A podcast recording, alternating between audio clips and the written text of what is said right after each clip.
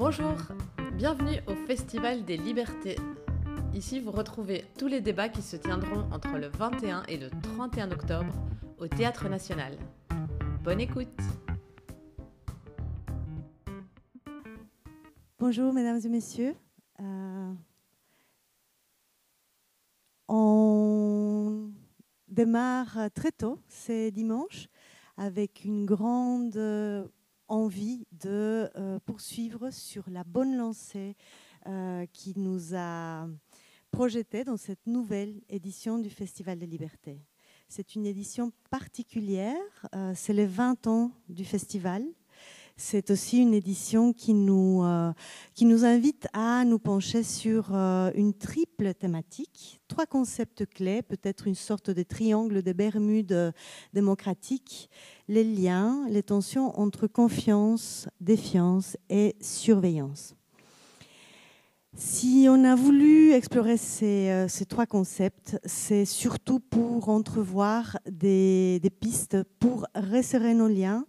Nous avons l'impression que euh, ceci se trouve euh, mis à, rude épreuve et c'est en faisant collectif, en faisant euh, euh, collectif euh, et, communauté, en resserrant nos liens que nous pouvons dépasser les clivages et les polarisations qui, nous déchirent et qui nous montrent à quel point euh, notre travail de veille démocratique est indispensable et constant. La crise que nous traversons, que nous avons traversé a accéléré et a normalisé pas mal de mécanismes de surveillance et de contrôle. Euh, et ben, comment est-ce que ces, mécanismes de surveillance et de contrôle euh, se traduisent euh, dans les relations humaines, dans les rapports euh, dans les institutions, mais aussi un élément central euh, parallèle euh, à ces, phénomènes est celui de la numérisation croissante de la société. Alors, euh, cette numérisation impacte euh, notre organisation sociale, impacte euh, nos institutions, impacte notre manière de travailler. Nous explorons ces thématiques tout au long de cette édition, mais aussi dans le travail de Bruxelles laïque à pas mal de, moments. Je vous invite à suivre à nos propositions dans le cadre du Festival de Liberté, mais aussi en dehors de celui-ci. Il y a pas mal d'invitations, de, moments, de, de rendez-vous autour de, ces questions.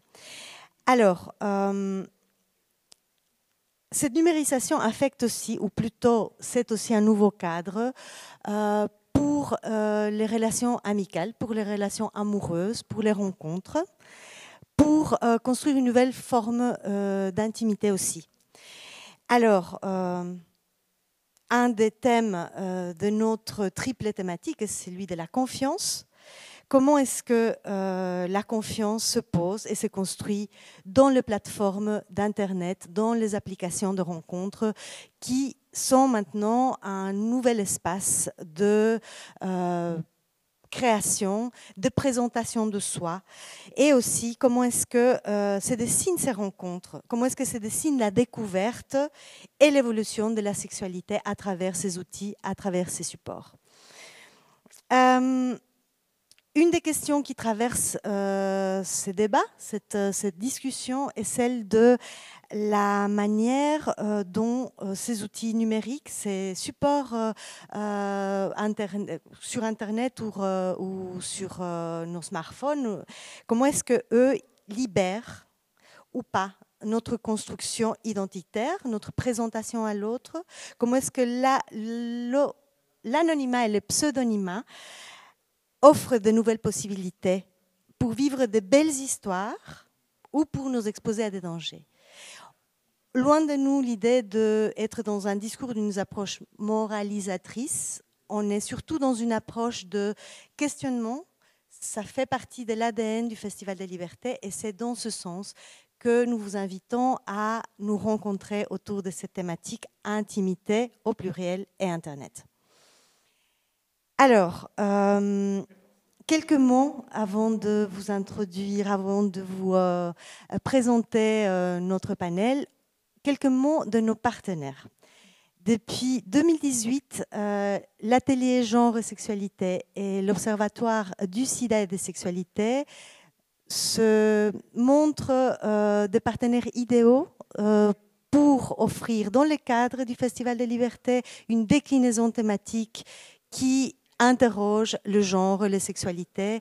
Et dans notre ADN euh, institutionnel en tant que Bruxelles laïque engagé sur euh, euh, ces questions-là dans une approche laïque, effectivement, ça nous, ça nous conforte, ça nous rassure d'avoir, d'être entouré de partenaires aussi fidèles et aussi créatifs. Merci Charlotte, merci David pour, votre fidélité, votre, votre enthousiasme, sans aucune défaillance à aucun moment. Merci. Et aussi un autre partenaire de ces débats, de cette rencontre, c'est la Revue Nouvelle. La Revue Nouvelle qui, euh, qui a déjà été partenaire à d'autres moments du Festival des Libertés. On va dire c'est c'est un, partenaire de longue date et aussi un partenaire historique euh, de notre rendez-vous automnal des droits et des libertés. Euh, voilà. Euh, je pense que j'ai déjà pas mal parlé. Il ne me reste plus qu'à vous euh, présenter euh, notre panel.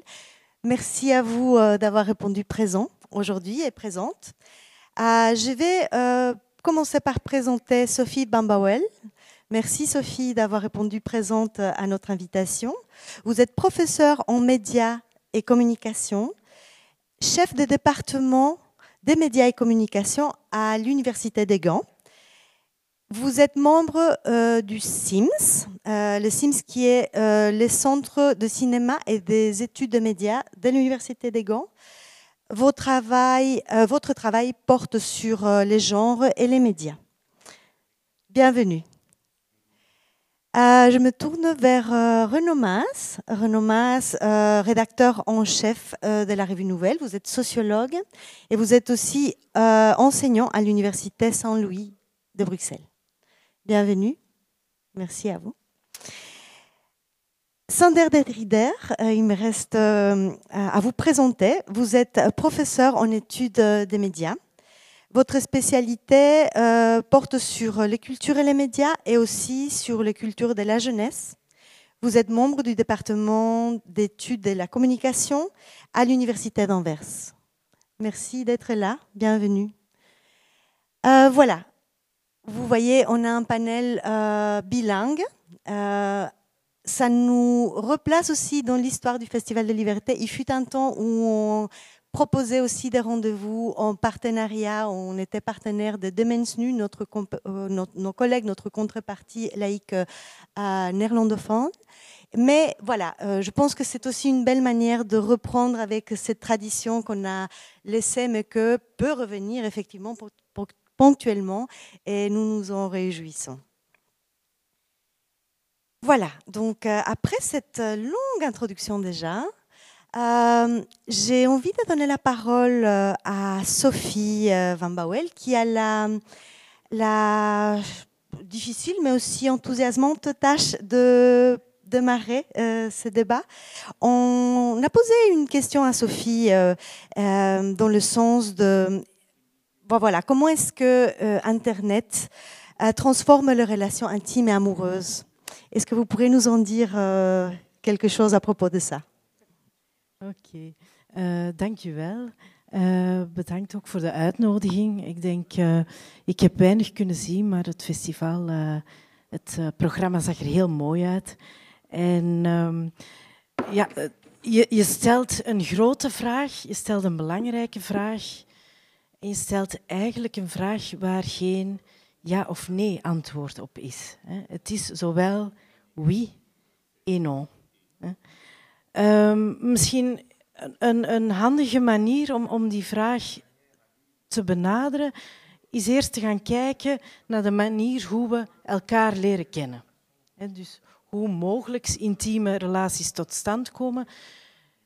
Die manier is veranderd dus um, je kan nu um, contacten leggen, allerlei relatievormen aangaan via een gemedieerde communicatie. Dus dat wil zeggen via bijvoorbeeld uh, sociale mediaplatformen, via um, websites, via applicaties waar dat je kan daten. Dat is iets wat vroeger niet bestond, dus dat is nieuw.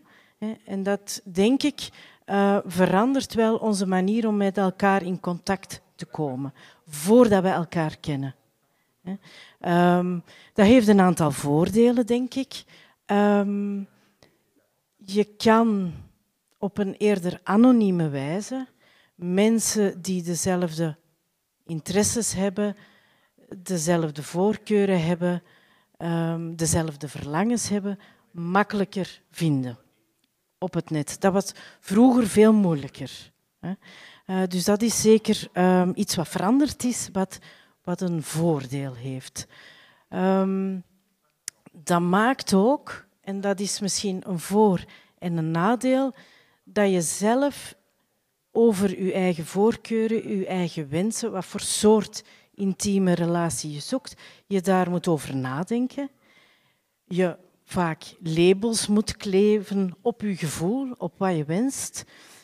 Dat heeft het voordeel dat je bepaalde identiteiten kan uiten, dat je uh, open kan zijn op bepaalde of in bepaalde uh, omgevingen over die identiteiten en dat je gelijkgezinde of mensen die ook uh, bepaalde identiteiten hebben, dat je die kan vinden. Stel dat je uh, polyamoreus bent en je gaat op een datingsite en je, je zegt dat je iemand zoekt die ook polyamoreus is, dan ga je dat veel makkelijker vinden dan voor de komst van het internet. Dat was veel moeilijker om gelijkgezinden, laat ons het zo benoemen, om die uh, te uh, vinden. Dus het is makkelijker op een manier om iemand te zoeken met dezelfde voorkeuren. Tegelijk wordt het ook anoniemer en wordt het ook daarom moeilijker om mensen te zoeken en vooral om een intieme relatie aan te gaan. De specificiteit, of wat men in het Engels noemt de affordances van bijvoorbeeld datingapplicaties, maken dat het vaak uh, location-based is. Dus waar je u bevindt, wanneer je werkt met die applicatie, dat dat eigenlijk ja, belangrijk wordt. Denk aan applicaties zoals Grindr bijvoorbeeld, die location-based kenmerk van die datingapplicatie is zeer belangrijk. Je bent in Brussel hier nu, je kan die applicatie aanzetten en je kan gaan zoeken wie in de omgeving met dezelfde voorkeuren. En is meestal voor, ik denk, het grootste deel van mensen zijn vooral uh, mannen, gay uh, men die daarop actief zijn. En je kan in de omgeving zoeken hè, mensen die ja, ook ja, bepaalde verlangens hebben en je kan gaan daten. En dus de manier hoe dat die locatie belangrijk wordt in het elkaar zoeken, is ook iets wat veranderd is. Natuurlijk vroeger, hè, waar, voor het internet, waar konden mensen elkaar vinden? Op café, in bepaalde organisaties. Dus dat is natuurlijk ook location-based. Dat maakt, maakt het aan zich, dat gegeven, uh, niet anders, niet minder belangrijk, maar de vorm wordt anders. Um, je kan ook contacten leggen met mensen die aan de andere kant van de wereld wonen. Dat is ook iets wat anders is. Um, zeker de manier hoe dat in het begin, uh, door, bij de opkomst van Facebook, Facebook vaak een, wat men noemde een flirtmachine was, waar mensen vaak openlijk met elkaar konden flirten. Ja, je kan dat doen met iemand die aan de andere kant van de wereld woont. Um, wat we zagen, of wat uit onderzoek is gebleken, dat vooral bij de komst in het begin, jaren geleden, de komst van Facebook, dat daar ja, toch heel wat discussies in bestaande relaties tussen mensen ontstonden rond wat is nu um, bijvoorbeeld ontrouw. Want ik zie u flirten met iemand, een oude klasgenoot die aan de andere kant van de wereld woont. Ik zie u daarmee flirten en wat moet ik daar nu van denken wanneer dat jij mijn partner bent? Dus dat soort van ja, discussies hè, die niet gingen over het flirten in publieke ruimtes zoals cafés, in het uitgaansleven, in uh, dansings. Nee, maar het flirten online. En hoe moeten we dat beschouwen? Is dat een vorm van ontrouw of niet? Dat zijn discussies die ook nieuw zijn. Dus het online omgang en hoe we daar naar kijken in relatie bijvoorbeeld tot ontrouw is ook uh, veranderd.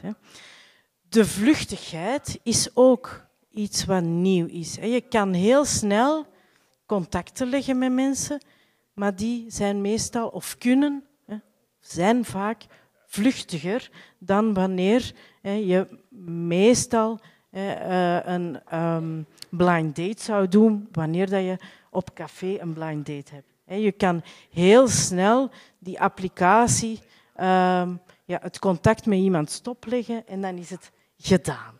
Dus dan is er meestal geen communicatie meer tussen twee uh, partners. De manier van omgaan of de etiketten om elkaar af te tasten, om elkaar te zoeken, wanneer we elkaar niet kennen, is ook veranderd. Ik denk dat er het veel sneller is wanneer wordt gezegd wat men wenst. Zeker als het gaat wanneer mensen intimiteit zoeken in de vorm van seksualiteit en seksuele praktijken, dan zien we dat op een aantal applicaties dat zeer snel gaat. Er is geen, vaak geen flirterig gedrag. Er wordt rechtstreeks gevraagd, ik heb zin in seks, heb jij tijd zien om vanavond met mij seks te hebben? Dus die vorm van intimiteit is, is um, anders, is directer. Zag je vroeger ook in het uitgaansleven, maar zie je ook iets extremer, iets directer op een aantal, niet allemaal, op een aantal van die datingsites. Dus dat is voor een stuk, denk ik, uh, ook uh, veranderd. Het wordt pragmatischer. Wat je zoekt, hè. je zoekt misschien seksualiteit, maar je kan ook romantiek zoeken. Je kan uh, intimiteit zoeken in het gesprek. En we zien dat heel wat mensen heel lang in die, wat we vroeger noemen, een soort van romantische, flirterige aftastingsfase bleven hangen en dan overgingen vroeger tot een ontmoeting op café, een blind date. We zien nu dat heel veel mensen die online daten blijven hangen in ja, de gemedieerde communicatie. Dat wil zeggen, ze gaan met elkaar in gesprek via text-based op die applicaties. Ze sturen foto's, ze gaan misschien naar een andere applicatie, WhatsApp, om verder te communiceren. Ze gaan eventueel over om um, met, met beeld te gaan werken, videochat te doen hè, via Skype of andere applicaties. Maar gaan eigenlijk, wat we vaak noemen, niet verder. Hè. Je kan ook de, daar de vraag rond stellen of, of dat eigenlijk wel um, ja, een verdere stap in de evolutie van intimiteit is. Maar men gaat vaak in die, wat we vaak in literatuur een schemerzone noemen, blijven hangen. Dat wil zeggen dat mensen graag aan sexting doen, flirterig met elkaar zijn via gemedieerde communicatie, maar niet willen overgaan om elkaar fysiek te ontmoeten. Die ruimte bestaat er nu ook. Dus dat kan je nu veel makkelijker doen, die vorm van communicatie, dat, wat ook een vorm van intimiteit is, zonder dat je dan hoeft af te spreken later, bijvoorbeeld uh, met uh, die betrokken persoon of uh, personen.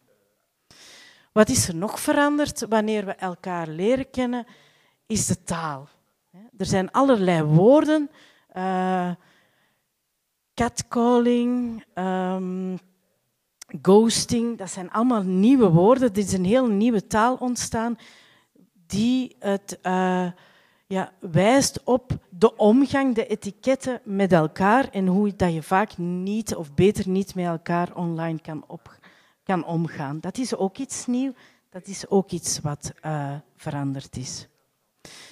Als we dan kijken naar wanneer we een relatie hebben die intiem is, in welke vorm dan ook, is die dan veranderd door de komst van het internet?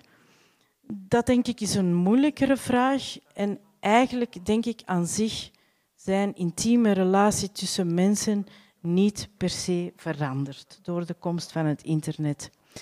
We gebruiken gewoon die media, die digitale media, om een, ja, die intieme relatie in een vorm te gieten om te communiceren met partner, partners via die intieme, uh, allez, via intieme communicatie door media. En bijvoorbeeld uh, telefoonseks is een vorm van een intieme communicatie wat um, gemedieerd is.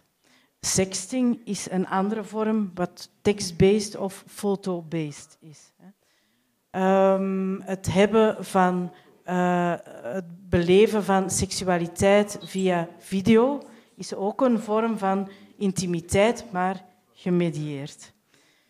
Is niet anders dan voor het internet de telefoonseks die al uh, bestond, of uh, de, de communicatie hè, die vroeger uh, heel veel gebruikt werd van ja, erotische berichten naar elkaar sturen, opgenomen via cassettes.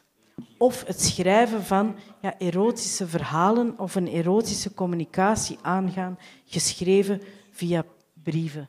Dat is eigenlijk niet helemaal anders.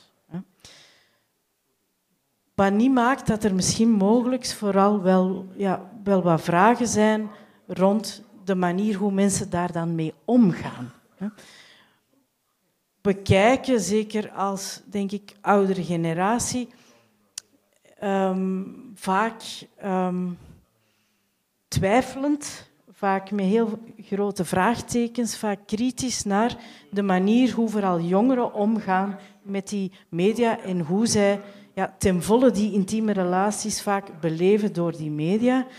Um, een relatie beëindigen door het sturen van een sms door iemand te ghosten, door um, een bericht, een status, sta, relatiestatus aan te passen op uh, Facebook bijvoorbeeld, is iets wat voor mijn generatie, misschien jullie generatie, iets is wat je niet doet, wat niet tot de etiketten behoort van hoe je een intieme relatie beëindigt. Voor heel veel jongeren is dat minder problematisch. Dus de moraliteit, of beter gezegd de ethiek rond de etiketten verandert. Maar de beleving, de intensiteit, ehm, de gevoelens van het intieme leven zijn daarom niet veranderd. Um, misschien om, om te eindigen nog wel iets wat, wat ik uh, nog wil aangeven. Dat als het gaat over de invloed, het belang van internet of uh, online communicatie, of ruimer digitale technologie in ons intieme leven of de relatie tussen mensen, denk ik dat het debat over AI of artificiële intelligentie zeer belangrijk wordt. En dat daar heel wat morele vragen zijn waar we toch ook aan moeten denken als we kijken naar die intieme relaties.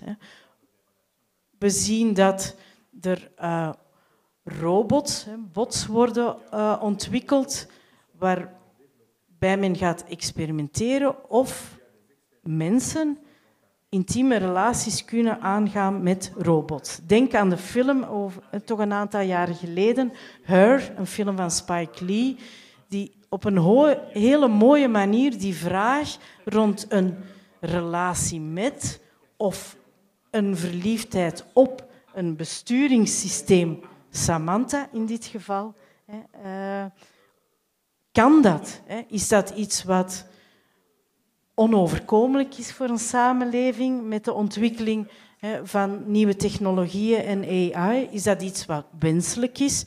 Is dat iets wat ons troost kan bieden als we eenzaam zijn? Um, kunnen we verliefd worden op een besturingssysteem, hè, waarbij we zien dat heel wat voice assistants, zoals Alexa bijvoorbeeld, um, echt wel ontwikkeld worden naar een soort van personal assistant, ehm, een, een ja, persoonlijke compagnon, waarbij je mogelijk ook een intieme relatie kan aangaan.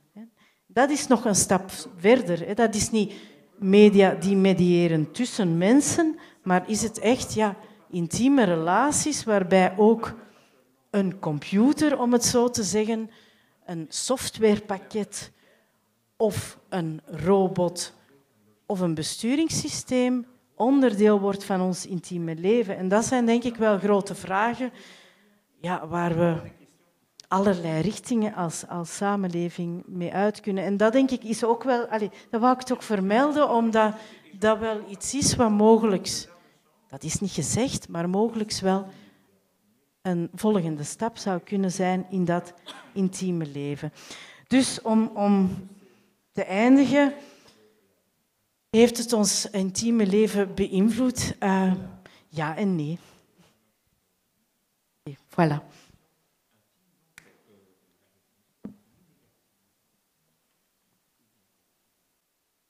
Dank u, Sophie. Euh, nous, euh, bah voilà, donc on est en plein dedans, on est dans cette euh, tension entre effectivement euh, euh, ce qu'on peut fantasmer à la fois dans la relation, mais aussi dans cette projection, dans la nouvelle réalité, de, nouveaux espaces où voilà, nous investissons notre vie, nous partageons nos informations, mais nous partageons aussi nos affects et notre, notre intimité la plus peut-être la plus profonde finalement. Voilà. Merci beaucoup pour euh, cette euh, première intervention. Euh, Sander Derrider, je me tourne vers vous pour vous poser la question peut-être complémentaire à celle que Sophie a, déjà répondu. Bah, comment est-ce qu'on construit son image? Sophie a, un peu parlé de ça, mais comment est-ce qu'on construit son image sur les sites et les applications? Euh, est-ce que Internet facilite les rencontres, notamment pour les personnes LGBTQI? Uh, dank u wel. Um, ik ga die vraag over LGBTQ personen op het einde beantwoorden. Ik wil eerst een aantal um, algemene bevindingen uit mijn eigen onderzoek naar voren brengen. Um, ik heb heel veel onderzoek gedaan naar hoe jongeren digitale media en meer specifiek sociale media gebruiken om vorm te geven aan hun seksuele identiteit en hun genderidentiteit. Ik ben daar twaalf jaar geleden mee gestart en er was toen enorm veel enthousiasme. Um, ik had toen uh, een promotor waar ik samen een project mee uh, schreef, en dat was Sophie uh, van Bouwel, waar ik dit onderzoeksproject mee gestart ben. En wij beschouwden het internet en de vroeg opkomende sociale netwerksites op dat moment als een podium, als een heel creatief podium voor jongeren om te gaan experimenteren met die uh, gender- en seksuele identiteit. En ons idee was toen heel sterk dat dit algemeen uh, seksuele en genderdiversiteit maatschappelijk ging faciliteren, een boost ging geven, uh, dat dat enorm positief zou zijn voor naar een uh, inclusieve samenleving te gaan waar seksuele en genderdiversiteit ruim aanvaard um, wordt. Nu, voor een stuk vonden we in de data dat het zo was. Hè. Jongeren konden bijzonder creatief zijn op die uh, sociale media. Maar waar ik het vandaag wel vooral op over wil hebben, is dat er op die twaalf jaar tijd ook enorm veel veranderd is.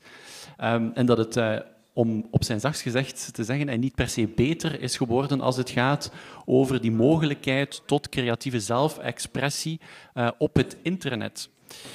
Wat wij vonden in het begin is dat jongeren bijvoorbeeld enorm de eigen controle over hun zelfrepresentatie uh, in de hand hadden. Uh, digitale media bieden je de mogelijkheid om voor een groot publiek visueel of via tekst echt te vertellen wie je bent. Maar ook, wat heel belangrijk is, is dat je het biologisch lichaam, waar je soms mee door het leven moet, kan achterlaten in een online omgeving. En dat is een vrij belangrijk gegeven. Je kan via tekst, via beelden die je zelf kiest, je gender en seksuele identiteit in een interactie naar voren brengen zoals dat jij wil. En dat was bijzonder nieuw. En dan natuurlijk ook nog de netwerkinfrastructuur van sociale uh, media laten ook toe om los van tijd en ruimte mensen te ontmoeten. En daar is het heel belangrijk voor LGBTQ jongeren, hè, um, omdat zij daardoor heel wat nieuwe ontmoetingsmogelijkheden hebben gekregen. Dus voor het eerst was er die grootschalige nieuwe technologie om al die creatieve zelfexpressie te gaan um, ontdekken. Nu, wat is er gebeurd op die twaalf jaar tijd? We zijn eigenlijk van een internet gegaan met een relatieve vrijheid naar wat ik zou noemen een platformindustrie, waar onze sociale interacties worden georganiseerd door een aantal zeer grote spelers, zoals Facebook, zoals Apple en zoals Google, die verantwoordelijk zijn voor zogenaamde app stores die bepalen welke applicaties wij op onze mobiele telefoons kunnen plaatsen. En die bepalen dus ook welke sociale media zich uiteindelijk zullen integreren in ons dagelijks leven. En die transitie, denk ik, naar die platformindustrie heeft ook een enorme impact op hoe wij naar eh, gender en seksuele identiteit kijken en heeft ook voor een stuk, denk ik, die creativiteit gefnuikt. Ik denk, die industrie is eigenlijk vooral gebaseerd op één ding. En dat is data. Data verzamelen en vervolgens data verhandelen. En zij gaan sociale interactie op zo'n manier organiseren dat het eigenlijk enorm sterk draait rond populariteit. Denk aan likes verzamelen. En likes zijn uiteindelijk gewoon data-interacties die interessant zijn om een populair platform draaiende te houden. Influencer culture bijvoorbeeld is daar de meest extreme um, vorm van. Um, maar dat heeft ook een zekere impact gehad, denk ik, op hoe en vooral jongeren zichzelf kunnen um, representeren. En ik denk dat er een aantal belangrijke punten te, zijn, te maken als het gaat om die vrijheid.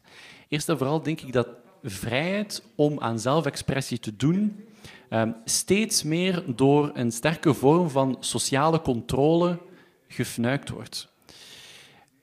Als we even teruggaan naar de jaren 90, waar het internet net ontstond, was er vooral uh, bij um, feministische scholars enorm veel positiviteit dat het internet de, de, de rol van de vrouw ging veranderen, omdat uh, die uit die uh, domestieke context kon worden getrokken door de computer. Maar zoals ik ook al gezegd heb, het biologisch lichaam is op het internet niet langer van tel. Met heel die introductie van sociale media in die industrie daarachter, is, het veel meer, is er veel meer belang gehecht aan bekeken worden, aan uh, beoordelen uh, van elkaar en elkaars zelfrepresentaties. En in die beoordeling van elkaars zelfrepresentaties hebben wij een onderzoek gevonden dat jongeren vaak heel erg hard zijn voor zichzelf en ook elkaars zelfrepresentaties bijzonder conservatief beoordelen. Alles wat daar niet binnen die klassieke heteroseksuele norm valt, wordt vaak zeer sterk beoordeeld en veroordeeld. En wij zien een zeer sterke link met die opkomst van die platformindustrie, die populariteit op een bepaalde manier uh, betekenis heeft gegeven. Vandaag de dag wordt seksuele zelfexpressie als een enorm probleem gezien. En denk aan de debatten over sexting, maar denk ook over de obsessie met seksuele reputatie vandaag de dag. waar de verspreidbaarheid bijvoorbeeld van bepaalde beelden die worden genomen van mensen, worden gezien als een wapen om elkaar uit te dagen, om elkaar te chanteren. En ik denk dat we niet ver moeten zoeken in de media uh, voor van die uh, momenten. En uiteindelijk heeft die platformindustrie daar niet rechtstreeks voor gezorgd, maar al het spektakel komt er eigenlijk wel goed uit. Het is de logica voor een stuk van uh, de manier waarop zij populariteit geherdefinieerd hebben. Ik denk ook dat mobiele dating-apps voor een stuk ook wel hebben gezorgd voor een um, commercialisering van intimiteit tot op een zeker niveau. Zij hebben enorm veel mogelijk gemaakt om elkaar te gaan ontmoeten. Um, maar als ik hier aan het publiek zou vragen, mensen die single zijn, gelooft u vandaag de dag nog dat u zonder mobiele dating-apps een intieme relatie kan vinden?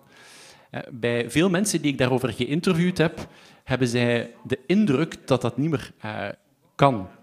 uh, zij hebben voor een stuk het gevoel dat zij afhankelijk zijn geworden van die digitale technologie om intieme relaties te zoeken en te vinden. Sommigen vinden dat fantastisch, die ik spreek. Sommigen vinden dat ongemakkelijk of sommigen vinden dat zelfs um, ronduit beangstigend. En ook daar opnieuw hè, krijg je een soort van uh, manier om een nieuwe partner te zoeken die heel erg uh, steunt op data. Die mobiele dating apps vragen nu allerlei vragen voor je uh, begint aan het proces van het zoeken van een partner. En die vragen uh, zijn soms heel binair gesteld en gaan soms ook over vrij ethisch gevoelige thema's. Bijvoorbeeld digitale dating apps die echt gebaseerd zijn op mensen met elkaar te verbinden die een bepaald inkomen hebben, uh, die een bepaalde, enkel maar met een bepaalde persoon van een bepaalde etniciteit wensen uh, te daten. Het probleem is met data dat data altijd duidelijkheid nodig heeft. Data definieert ons als mensen vaak op enorm binaire wijze.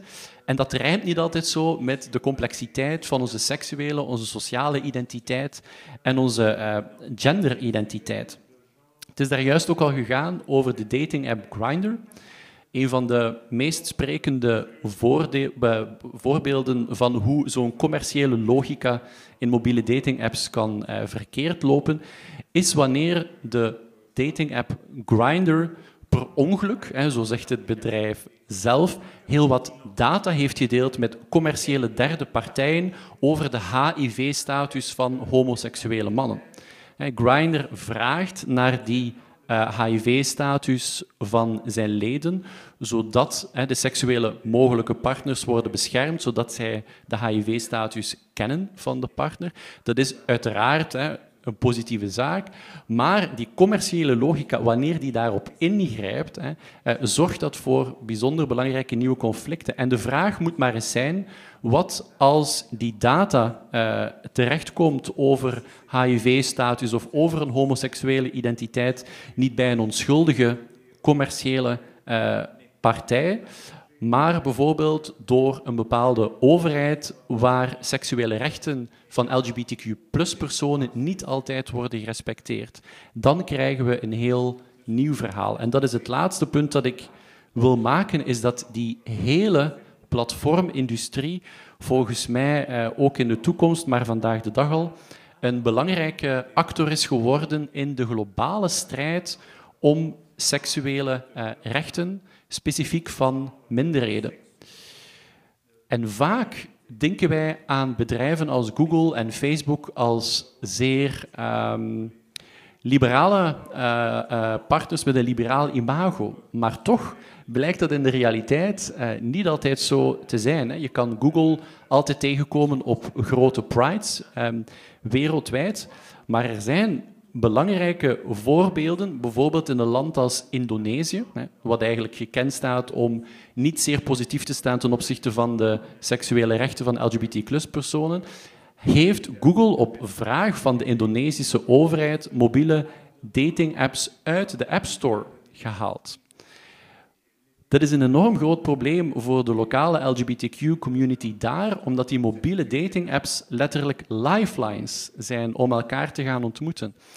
Mensenrechtenorganisaties zoals Article 19 hebben een indrukwekkend rapport geschreven over het Midden-Oosten en Noord-Afrika, waar mobiele dating-apps echt belangrijk zijn voor queer personen. En wat gebeurt er uh, door die lokale overheden? Uh, wel, die worden gebruikt om LGBTQ-personen te gaan opzoeken, te gaan vervolgen en uiteindelijk hun seksualiteit op die manier gaan, te gaan reguleren. En het blijft angstvallig stil bij die grote bedrijven als uh, Google, Apple, um, die voor een groot stuk de infrastructuur vormen waarop die mobiele dating-apps draaien. En je kan hen eigenlijk gaan vergelijken, ja, omdat zij zo groot in schaal zijn, um, als, een, als een overheid. Zij hebben uh, zo ongelooflijk veel uh, macht op het globale uh, toneel, dat we, denk ik, ook als globale politieke actoren moeten aanspreken als het gaat over um, seksuele rechten. Dus als ik naar mijn algemene conclusie uh, ga rond die drie uh, punten, dan denk ik dat die overgang van het internet naar die uh, platformindustrie niet altijd zo positief is gebleken voor de vrijheid van seksuele um, zelfexpressie. Enerzijds denk ik dat het nog altijd enorm belangrijk is om in te zetten op alternatieve, uh, digitale media die uh, meer vrijheid toelaten tot gender- en seksuele zelfexpressie, maar ook in het geval wanneer echt seksuele rechten geschaad worden, dan is uh, veel meer responsabilisering van die industrie echt nodig. Um, dat denk ik is een enorm belangrijke volgende stap.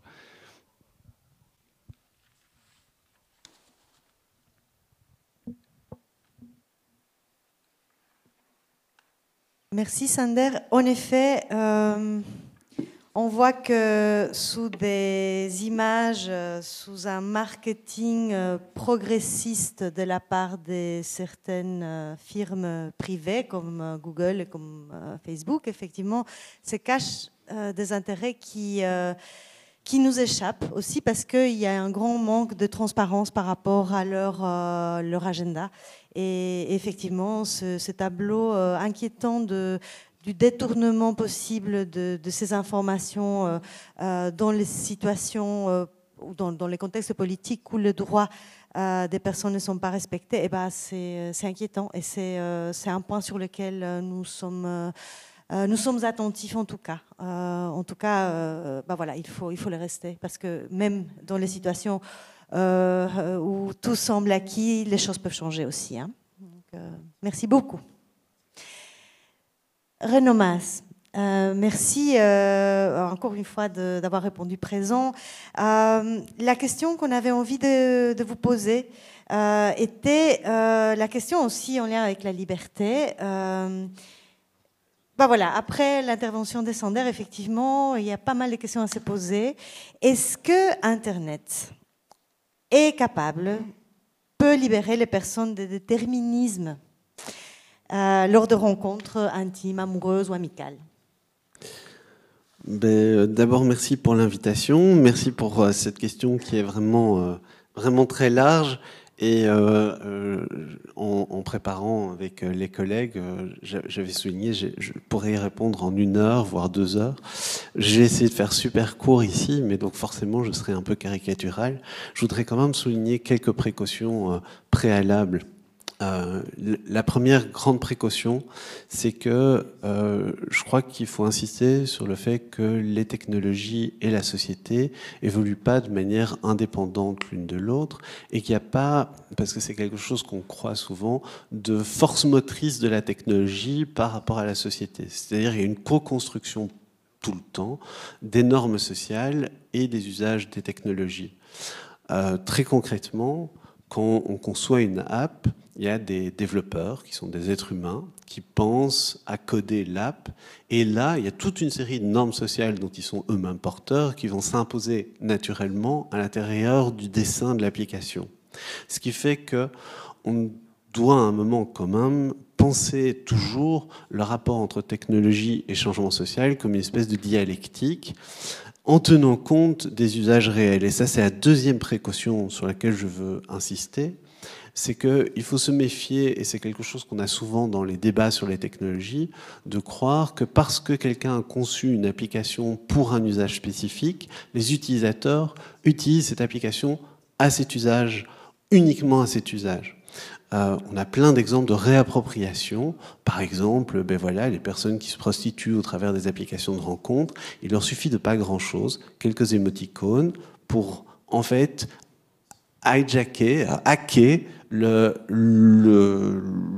courant de l'application et l'utiliser à autre chose. Troisième, euh, troisième élément qui me semble hyper important à préciser aussi, c'est que parce qu'on a cette illusion souvent que Internet est quelque chose de global, eh bien les usages vont être globaux. Et c'est important de rappeler lorsqu'on parle d'outils euh, technologiques et en particulier d'applications de rencontres, de sites de rencontres, que les contextes locaux vont avoir un impact très fort et que c'est pas parce qu'on a une espèce d'énorme phénomène global que les frontières géographiques, les frontières sociologiques n'existent plus, elles disparaissent. En fait, c'est même souvent le contraire. Et en la matière, il faut vraiment insister. On a beaucoup de travaux et de débats qui viennent des États-Unis qui, euh, en fait, explicitent des résultats d'enquête euh, aux États-Unis qu'on importe dans le débat européen sans jamais se poser la question de savoir si, dans le fond, euh, on peut vraiment faire cet import. Est-ce qu'il n'y a pas des spécificités liées aux sociétés européennes? Et donc, je pense que ça, c'est vraiment trop, trois précautions importantes à poser d'emblée. Et puis, euh, ça m'amène bah, à poser la question des, déterminismes euh, dans ce cadre particulier. Parce qu'en fait, il y a une étude qui est hyper connue, qui a été hyper médiatisée, qui est due à, deux professeurs d'économie, Ortega et Ergovic, qui date de 2017 et qui laissait entendre que Tinder, l'application Tinder dont on a déjà parlé, aurait la capacité de euh, transformer complètement radicalement la dynamique des rencontres amoureuses, voire plus, des rencontres euh, qui mènent à un mariage aux États-Unis. Et euh, ils ont laissé entendre, enfin non, ils ont même conclu de manière très explicite d'une étude que l'utilisation de Tinder avait augmenté les mariages mixtes entre personnes racisées et personnes non racisées. Et donc ils arrivaient à la conclusion que finalement cette, euh, cette application pouvait servir à augmenter la mixité sociale et diminuer les, mécanismes traditionnels d'homogamie. On sait que de manière générale, euh, les relations amoureuses sont sujettes, surtout lorsque l'enjeu devient l'enjeu d'un mariage, à une relative homogamie. Euh, alors c'est intéressant de regarder cette étude et de regarder le, le fond qui a été fait autour en, ben, la questionnant. Et la première chose qui est fascinante, c'est que les conclusions de ces deux chercheurs euh, concernent une période d'utilisation de l'application Tinder qui est la toute première période d'existence de Tinder avant qu'apparaisse un algorithme qui est central dans son fonctionnement aujourd'hui, qui s'appelle Smart Photo. Alors Smart Photo, c'est quoi? C'est un, mécanisme qui fait que euh, vous ne choisissez plus la photo de profil principale que vous montrez à vos partenaires, mais l'application va le faire pour vous de manière à maximiser vos chances d'avoir des likes, d'être aimé par vos partenaires. Et comment l'application fait ça? Elle fait simplement tourner vos photos et puis par le jeu des rotations, elle remarque laquelle attire le plus d'attention et puis très rapidement, eh ben, elle vous la propose comme photo de profil. Ben, simplement, ce simple petit algorithme qui travaille sur les photos a changé de manière très importante la donne au niveau de ces courbes qui me permettent de faire une corrélation entre le nombre de mariages et euh, l'usage de Tinder. En fait, l'arrivée Smart Photo, un bête changement de machine, a complètement, euh, complètement détruit les séries temporelles. Et donc on voit que Tinder en lui-même n'est pas suffisant, il y, a, plus que euh, simplement Tinder. La deuxième chose qui est fascinante, c'est que quand on regarde leurs échantillons, quand on regarde sur quoi ils ont construit cette, euh, analyse de corrélation, on se rend compte qu'ils partent de l'idée que on, va regarder une variable, on va l'isoler comme si d'autres variables contextuelles n'avaient pas d'effet. Et une des variables qui devient déterminante et qui est super intéressante, c'est que certes, on voit une augmentation des mariages mixtes par rapport à la question de la race, au sens de la construction sociale de la race, mais par contre, on remarque qu'il y a un renforcement sur la même période de l'homogamie si on regarde le capital culturel. C'est-à-dire que les personnes plus éduquées restent plus ensemble que ce qui pouvait précéder sur la même période aux États-Unis. Et donc, cette première euh, mise en garde, cette première étude peut nous servir de mise en garde en nous disant attention, euh, il faut éviter les conclusions trop générales et l'enthousiasme trop rapide. Il faut regarder aussi au cas par cas, mais finalement, le fonctionnement, essayer de décortiquer le fonctionnement de chaque, euh, application pour pouvoir répondre à cette question. Ben, est-ce que quelque part, elle permet ou pas de dépasser les déterminismes? Alors, par rapport à ça, il y a euh, des travaux qui sont assez connus en, francophonie, c'est les travaux de Jessica Pidou. Alors Jessica Pidou, c'est euh, cette chercheuse qui a réussi à dénicher, en fait c'était pas très compliqué, il suffisait de regarder sur, euh, sur le site web de l'US Patent Office, le premier brevet déposé sur le fonctionnement de Tinder.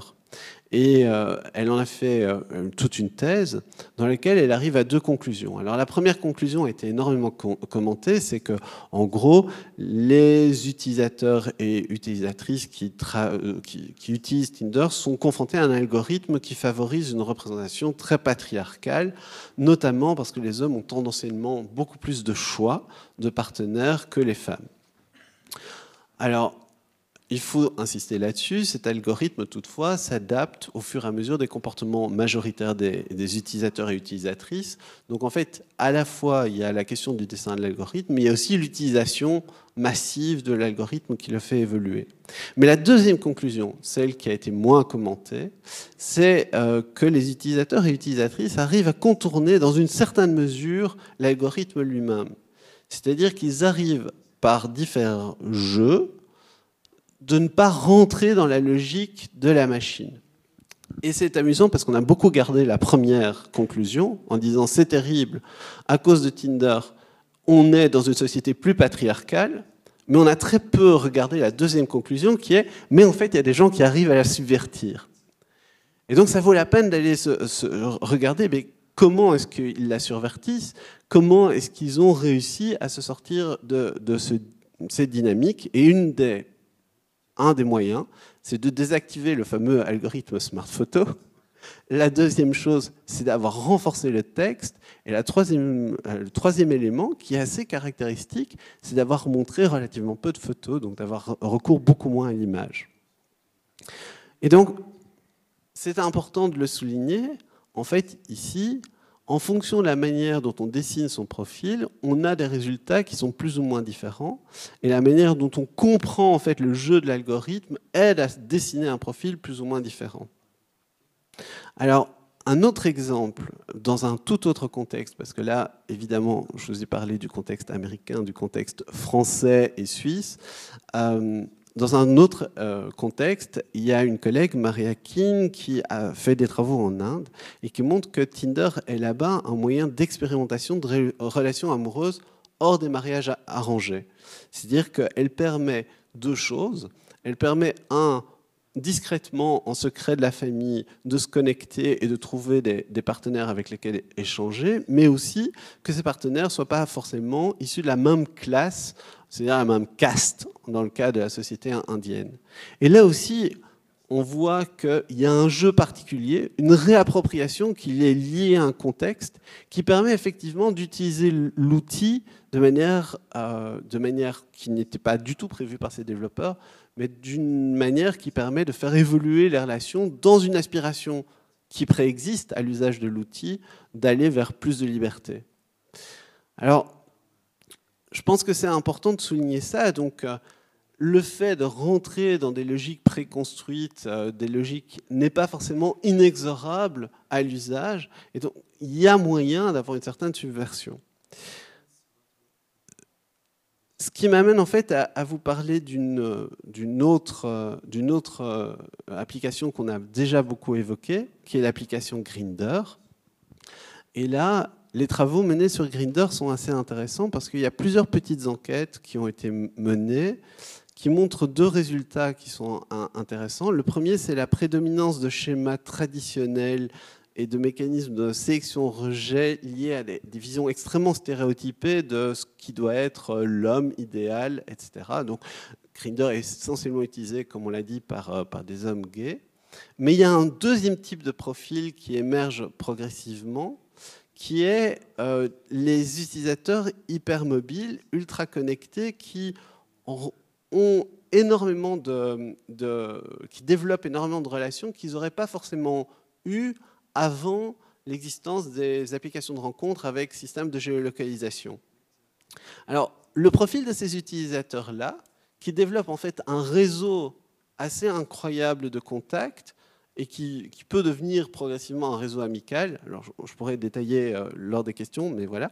Euh, ce qui est assez particulier, c'est que c'est plutôt des gens qui ont un capital culturel assez, assez euh, important. Donc, c'est plutôt des gens qui sont soit des artistes, soit des universitaires, etc., etc. Et on voit que eux sortent des logiques de consommation, de consommation très stéréotypées et qui sont favorisées a priori par l'usage de l'app. Et puis, ils arrivent en fait à l'utiliser à, des fins ben, de transformation d'une certaine manière de leurs euh, possibilités de relation, de développement de leurs possibilités de relation, en l'occurrence essentiellement de relations sexuelles. Euh, un troisième exemple que je voudrais citer, et puis je vais vite vers la conclusion, c'est euh, l'usage de l'application Tinder, de nouveau, mais dans le cadre de la crise Covid-19 que nous venons de vivre. Et là, il se fait qu'avec plusieurs étudiants, j'ai fait une petite enquête sur 150 euh, jeunes bruxellois qui sont tous et toutes étudiantes, qui ont entre 18 et 27 ans. Et ce qui, euh, ce qui est assez intéressant, c'est que euh, on s'est posé la question à la base de savoir, mais tiens, dans le fond, maintenant qu'il y a très peu de chances de concrétiser les rencontres et de faire des plans cul, puisque a priori, il y a le risque de contamination. Est-ce que Tinder a encore ou pas un, intérêt? Et euh, si oui, quel est cet intérêt? Et en fait, on s'est rendu compte que pour une majorité de ces jeunes, donc beaucoup plus de la moitié, en fait exactement euh, près de 80%, Tinder était utilisé, en l'occurrence, pour remplacer une partie de la vie sociale qui était empêchée. C'est-à-dire qu'ils ont utilisé Tinder comme moyen de faire ce que normalement ils feraient sur, euh, dans des boîtes de nuit, euh, dans des bars, dans les soirées étudiantes, etc., etc. Et en fait, ce qui est assez intéressant, c'est qu'on a essayé de, leur demander, mais tiens, dans le fond, est-ce que du coup, euh, d'après vous, les gens avec qui vous avez parlé sont plus variés ou pas que les gens que vous aurez rencontrés dans les soirées étudiantes, euh, dans les boîtes, etc. Alors, leur auto-évaluation, c'est que c'est le cas. Et de fait, quand on regarde un petit peu le profil des gens qu'ils ont rencontrés, et qu'on fait une étude beaucoup plus fine, on se rend compte qu'effectivement, il y a une mixité assez importante de ces contacts-là.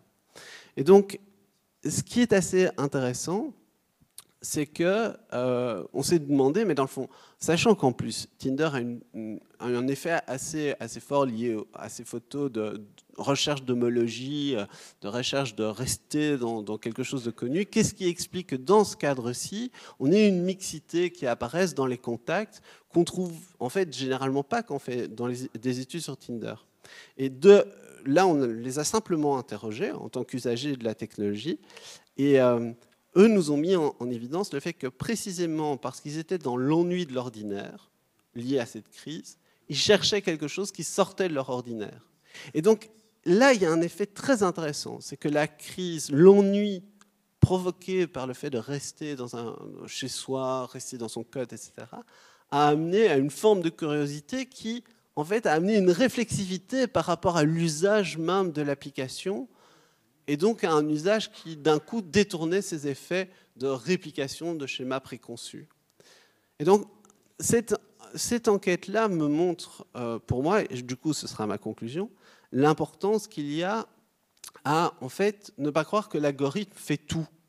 C'est-à-dire qu'en fait il y a vraiment un intérêt à regarder les usages sociaux que les utilisateurs ont des technologies en ne les considérant pas comme des idiots ou des idiotes culturels, mais plus, fondamentalement, ça vaut aussi la peine de se poser la question des possibilités de réappropriation, de comment est-ce qu'on peut du coup favoriser aussi une réflexivité par rapport à l'usage.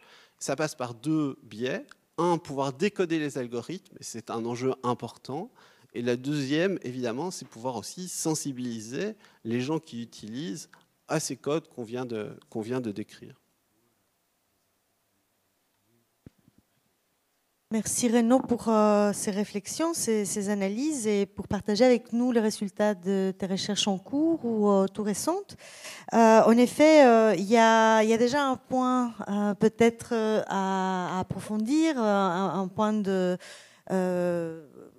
lequel il y a une divergence, je pense, de lecture entre ce que Sander nous a présenté et tes conclusions plutôt optimistes, dans le sens d'une possible d'une capacité toujours retrouvée des, jeunes, mais aussi des êtres humains à se libérer des, déterminismes, ce qui me rassure et ce qui concorde avec la démarche plutôt optimiste de, de, cette rencontre, de, la manière dont on a voulu aborder cette thématique. Euh, voilà, je ne sais pas si euh, vous souhaitez, euh, membres du panel, poser des questions ou réagir par rapport aux interventions des uns et des autres. Sander, il me semble que toi tu souhaites intervenir. Ja, uh, dank u wel. Um, ik vond uh, de lezing was uh, bijzonder interessant, omdat dat ze denk ik eerder dan um, misschien uh, diametraal tegenover mijn conclusies stond, eerder um, aanvult. En ik zal uitleggen waarom. Omdat ik denk dat de analyse die, die werd meegegeven uh, rond algoritmes um, is, is, op een andere schaal. Wat ik heb proberen te doen is een uh, politiek-economisch verhaal brengen, waarbij ik media, en voornamelijk die digitale media, steeds meer ga beschouwen als een infrastructuur voor het dagelijks leven. En het woord infrastructuur is voor mij een zeer belangrijke metafoor, omdat infrastructuur is zoals onze watervoorziening en onze elektriciteitsvoorziening. Dat is centraal geregeld en we hebben het nodig in ons dagelijks leven om in de moderne maatschappij te functioneren. En uh, de analyse van de algoritmes is inderdaad zo dat je in je dagelijks leven rond digitale media en rond technologie um, navigeert. En op die manier um, ook uh, die applicaties uh, naar uw eigen hand uh, kan zetten. ik denk het verhaal van, van Agency was bijzonder mooi gebracht, maar ook heel goed, denk ik, theoretisch uitgelegd. Maar als mediastudies, uh, uh, uh, academicus, ben ik ook heel erg geïnteresseerd in de politieke economie van die grote mediabedrijven. Welk winstmodel zit daar uiteindelijk achter? Um, nu, ik heb ook heel veel onderzoek gedaan naar hoe jongeren bepaalde digitale media-applicaties in hun dagelijks leven um, navigeren en die dan uiteindelijk ook op totaal andere manieren gebruiken dan ze geprogrammeerd zijn. Dus ik kom eigenlijk voor een stuk wel tot diezelfde conclusies. Um, maar waar ik denk ik vandaag de dag wel een grote urgentie zie, is die continue schaalvergroting en die monopolies van uh, enkele spelers, zoals Google, Amazon, Facebook en zo verder. En die monopoliepositie is uh, bijzonder belangrijk om aan te kaarten, omdat je als individu uiteindelijk in die politiek-economische structuren toch heel weinig macht nog toegediend krijgt. Um, vervolgens heb ik ook in mijn eigen onderzoek um, een tijd doorgebracht bij uh, het hoofdkwartier van een sociale netwerksite. En ik had toen al heel veel onderzoek gedaan naar hoe jongeren die digitale media gebruiken. En ik kwam tot een aantal conclusies. Zij gebruiken soms wat die digitale media hun aanbiedt op een totaal andere manier. Dat is het verhaal eh, dat we ook gehoord hebben. Maar dan sprak ik met een aantal product managers, die dus verantwoordelijk zijn om die applicatie commercieel continu interessant te houden. En wat zij heel sterk doen, is elke nieuwe technologische applicatie die zij uitbrengen, monitoren qua gebruik. En zij monitoren dat eigenlijk gewoon live on the spot. En als zij uh, uh, zien dat die op een andere manier gebruikt wordt, dan gaan zij die manier waarop de gebruiker dat gebruikt onmiddellijk recupereren, die software herschrijven en dat heel vaak incorporeren. En dat is het probleem met de programmeerbaarheid van die digitale media. Die programmeerbaarheid gaat zo ongelooflijk uh, uh, uh, snel, dat er inderdaad wel wat, volgens mij toch nog macht verloren gaat bij die eindgebruiker. En zeker als het heel hard gaat over die um, politieke economische invulling van, die, van die digitale media. Je pense que Renaud souhaiterait intervenir, mais je me tourne quand même euh, pour Sophie. Ok, d'accord. Non, non mais je, voudrais simplement souligner qu'en fait, nos conclusions sont parfaitement euh, congruentes, en fait. Elles sont pas du tout opposées, donc elles donnent l'impression d'une opposition a priori, mais en fait, il n'en est rien. C'est-à-dire que... Euh, effectivement, comme Sander l'a souligné, il y a une question d'échelle, et puis il y a une question en fait de comment est-ce qu'on perçoit, qu'est-ce qu'on regarde exactement. Si je regarde une app isolément, je me rends compte qu'il y a des possibilités de contourner, de modifier les usages. Et plus l'app va être confidentielle, plus ça va être facile parce qu'il y a moins de veille technologique dessus. Par contre, il y a un truc qui est essentiel et qu'on oublie quand on parle d'une app, c'est qu'en fait, elle s'inscrit à l'intérieur d'un biotope algorithmique qui est à l'intérieur de votre smartphone ou qui est à l'intérieur de votre ordinateur, et les deux interagissent l'un avec l'autre, et que l'ensemble de ces données, si vous regardez les conditions d'usage de Grindr par exemple ou de Tinder, l'ensemble de ces données est relativement centralisé. C'est-à-dire Google a accès à des données qui sont liées à la plupart des apps qui sont vendues sur, euh, bah, sur ces plateformes. Il en est même pour... Euh, pour Apple. Et donc là, il y a aussi des effets où on ne peut pas se contenter de regarder, par exemple, juste Tinder. Il faut savoir que Tinder a une interaction avec votre app Facebook, qui est une application, qui a une interaction avec votre boîte mail Gmail, et qui fait que, au travers de l'ensemble de tout ce que vous avez comme applications différentes, on vous cible, on vous envoie une publicité particulière, et cette publicité particulière, par ailleurs, va aussi renforcer certains stéréotypes. Euh, notamment de présentation de soi, sur les applications de rencontres. Même si, en fait, on vous présente ça à l'intérieur de Facebook, par exemple. Ou, euh, et donc, il faut aussi toujours tenir compte de cette dynamique globale, de ce biotope algorithmique. Ça, c'est quelque chose qui, euh, qui, du coup, renvoie aussi à vraiment cette question essentielle de qui en contrôle le développement et qui euh, a la capacité euh, d'en avoir finalement l'influence essentielle. Et là, clairement, je veux dire, Sunder a plus que raison. Il y a vraiment un problème de centralité aujourd'hui, de, de monopole et d'usage très préoccupant des données personnelles. Merci Renaud. En, effet, euh, ce sont des questions qui traversent euh, les réflexions d'un événement comme le Festival des libertés. Je vous invite euh, à découvrir dans notre programme, notamment le 29 octobre prochain, euh, vendredi prochain, il y a un débat autour euh, de cette question, euh, de comment est-ce que la surveillance numérique se place entre réalité et fiction. Et je crois que là, Renaud et, Sander, vous avez donné quelques éléments spécifiquement sur les questions de, sites et d'apps des rencontres, mais voilà, qui, qui s'insère effectivement, comme tu l'as dit, Renaud, dans euh, un biotope, comme tu appelles, un écosystème euh, d'interaction entre ces applications entre elles, effectivement. Voilà, euh, je ne sais pas si Sophie, tu souhaites réagir ou peut-être poser une question à tes collègues ou préciser. misschien wel iets wat denk ik een belangrijke vraag is. Ik ben benieuwd of het in, in het onderzoek uh, uh, bij uh, Renault aan bod kwam, is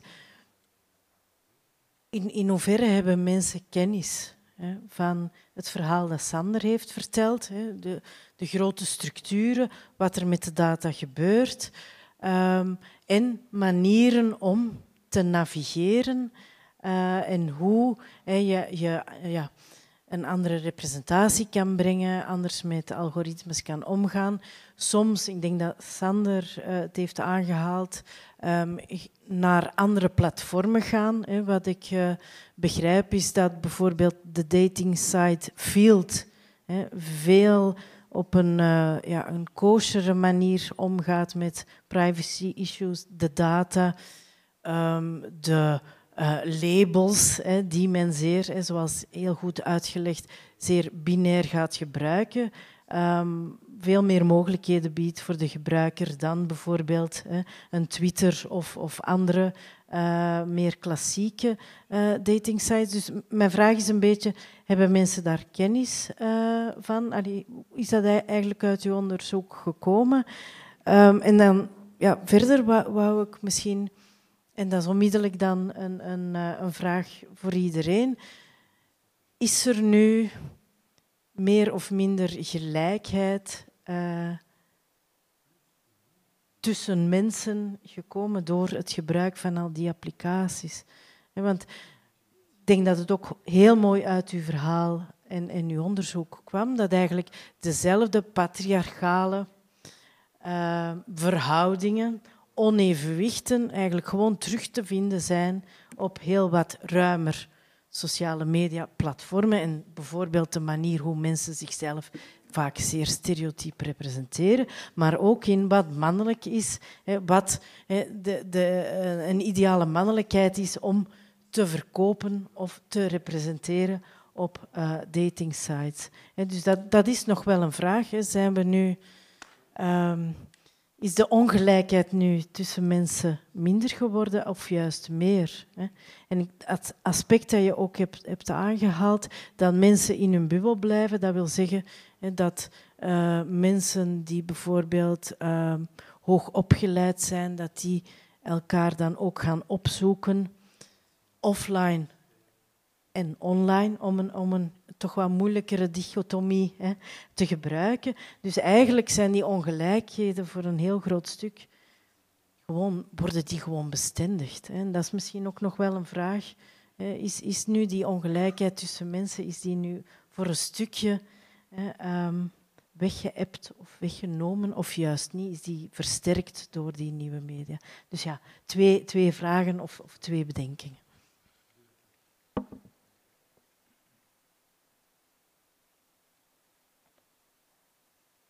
Merci Sophie, effectivement, c'est des questions euh, importantes et euh, voilà, on va essayer de euh, déjà de les poser bien. Je crois que bien poser ces questions est déjà une manière de, faire avancer les choses et bah voilà, on est, un peu là pour ça justement.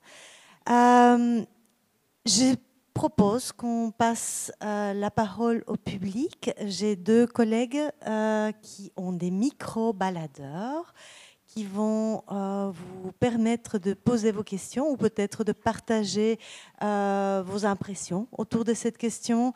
Euh, ce n'est pas absolument nécessaire de, de, poser directement des questions très, disons, très profondes, très philosophiques, mais parfois une question de clarification permet de lancer euh, la difficile étape de euh, bah voilà, se lancer, prendre la parole et, et animer euh, cette, discussion qu'on l'a veut la plus, disons, interactive possible. Pas s'il y a quelqu'un qui poser une question ou peut-être c'est toujours la première question qui est la plus difficile, donc euh, je propose qu'on passe directement à la seconde question. Allez, je me lance. Euh, merci beaucoup euh, à vous. J'avais une question parce que c'est vrai, et je pense c'est Sander qui l'a évoqué, qu'il y avait au départ, en tous les cas, une vraie, un vrai optimisme par rapport à cette créativité, par rapport au fait que, enfin, optimisme et en même temps frayeur. C'est-à-dire à la fois, euh, c'est super, on va, pouvoir se définir chacun, chacune comme on veut, voire s'inventer euh, de multiples identités, puisque justement il y a cette déconnexion par rapport au, corps physique, euh, mais voilà, qui faisait peur aussi avec toute cette frayeur de l'anonymat, c'est-à-dire eh ben, il dit que ou elle dit que hein, c'est un homme de telle année, en fait peut-être pas du tout. Enfin bon, donc il y avait aussi un peu des fantasmes. Mais dans ce que j'entends de ce que vous dites, finalement, j'ai l'impression que les gens vont assez peu euh, et, donnent une, euh, des caractéristiques d'eux-mêmes euh, de manière assez, assez figée, enfin, que ce jeu-là qu'on présupposait au départ a finalement assez eu lieu. Euh, donc voilà, je voulais savoir si, j'avais bien compris ça ou pas. Et puis intéressant aussi quand vous dites sur là probablement les plus jeunes, hein, du coup cette centralité du corps, des photos, de l'image, euh, avec ben voilà une euh, aussi des images très très normatives. Ça renvoie avec tout ce qui se joue, hein, comment se présenter. Et, hum, et voilà, j'avais envie de vous entendre un peu qui veut autour de ça. Merci. Merci Charlotte pour ces deux questions qui nous permettent effectivement d'approfondir les sujets qui ont été euh, présentés. Euh, je ne sais pas, qui souhaiterait euh, s'exprimer en premier du panel Est-ce que... Est-ce qu'on reprend peut-être dans l'ordre de... oui. als het, het, het, laatste deel van je vraag ging vooral over ja, die normaliteit van u representeren. Ik denk dat inderdaad ehm, de visibiliteit van wat een, ehm, iemand is die um, aantrekkelijk moet zijn, iemand die succesvol is en hoe dat die persoon er dan moet uitzien, dat is iets wat we niet enkel in relatie tot intimiteit en internet zien, maar algemeen op het uh, gebruik van sociale media. De manier waarop bijvoorbeeld op Instagram mensen zichzelf representeren. Daar zie je eigenlijk ja, twee bewegingen, denk ik. Aan de ene kant, zoals dat je aangeeft, zeer stereotyp, zeer, uh, als het dan over gender bijvoorbeeld gaat, heel um, heteronormatieve, heel gegenderde, um, dichotome representaties, hè, waarbij het klassieke schoonheidsideaal uh, heel erg wordt uh, bejubeld, um, opnieuw wordt gereproduceerd door ons allemaal, om het zo te stellen. dus het, uh, het hele normatieve, het hegemonische, dominante van wat behoort te zijn, is in beeld gegoten op een zeer strakke manier. Dat is, dat is zeker zo, dat zien we ook. Tegelijkertijd zien we opnieuw, en dat is het verhaal van Renault voor een stukje, om het zo uit te drukken, is dat toch heel wat mensen daar ook mee spelen.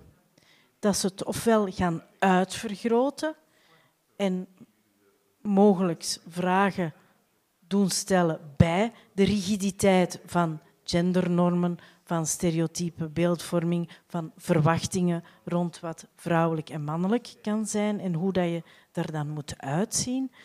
Um, je hebt toch heel wat bewegingen, vooral op sociale uh, sites zoals Instagram, die toch wel willen ja, die grenzen verschuiven, die proberen andere representaties te geven. Um, ik denk verhalen rond het thema van body positivity, body neutrality, um, het uh, omhelzen van en het celebreren uh, van lichamen die niet de norm zijn, dat je dat ook ziet. Hè. En ik denk dat je dat ook op uh, dating sites ziet. Minder op de, op de, de Tinder-applicaties, maar meer, op die Field-applicatie bijvoorbeeld. Dus ik denk niet, ik denk, het is zeer dominant. Um, de, de heersende schoonheidsidealen over lichamen en wat behoort te zijn. Dus de stereotype beelden, overal in media, van klassieke media, hetzelfde verhaal sociale media. Tegelijkertijd, en ik blijf denk ik nog altijd een klein beetje optimistisch, ik denk dat we dat ook moeten zijn, bieden die sociale media toch een klein beetje bewegingsruimte om andere verhalen te vertellen of om lichamen op een andere manier te verbeelden. Dat is geen meerderheid, hè, ehm, maar ze zijn er wel. Terwijl vroeger bij klassieke media, krant, televisie, waren die daar gewoon niet. Dus dat is toch het feit dat we zelf content gaan maken. wil niet zeggen dat we helemaal andere content gaan maken die wars is van enige vorm van stereotypering. Maakt wel dat we af en toe toch wel een ander beeld gaan maken die we vroeger niet zagen. Dus ik, ik, ik denk dat we daar toch die kleine ruimte die er is, dat die moet gegrepen worden, dat die misschien hopelijk wat meer ruimte dan hè, uh, online uh, zal innemen. Dus ik denk, ik ben daar toch wel wat optimistisch over, denk ik.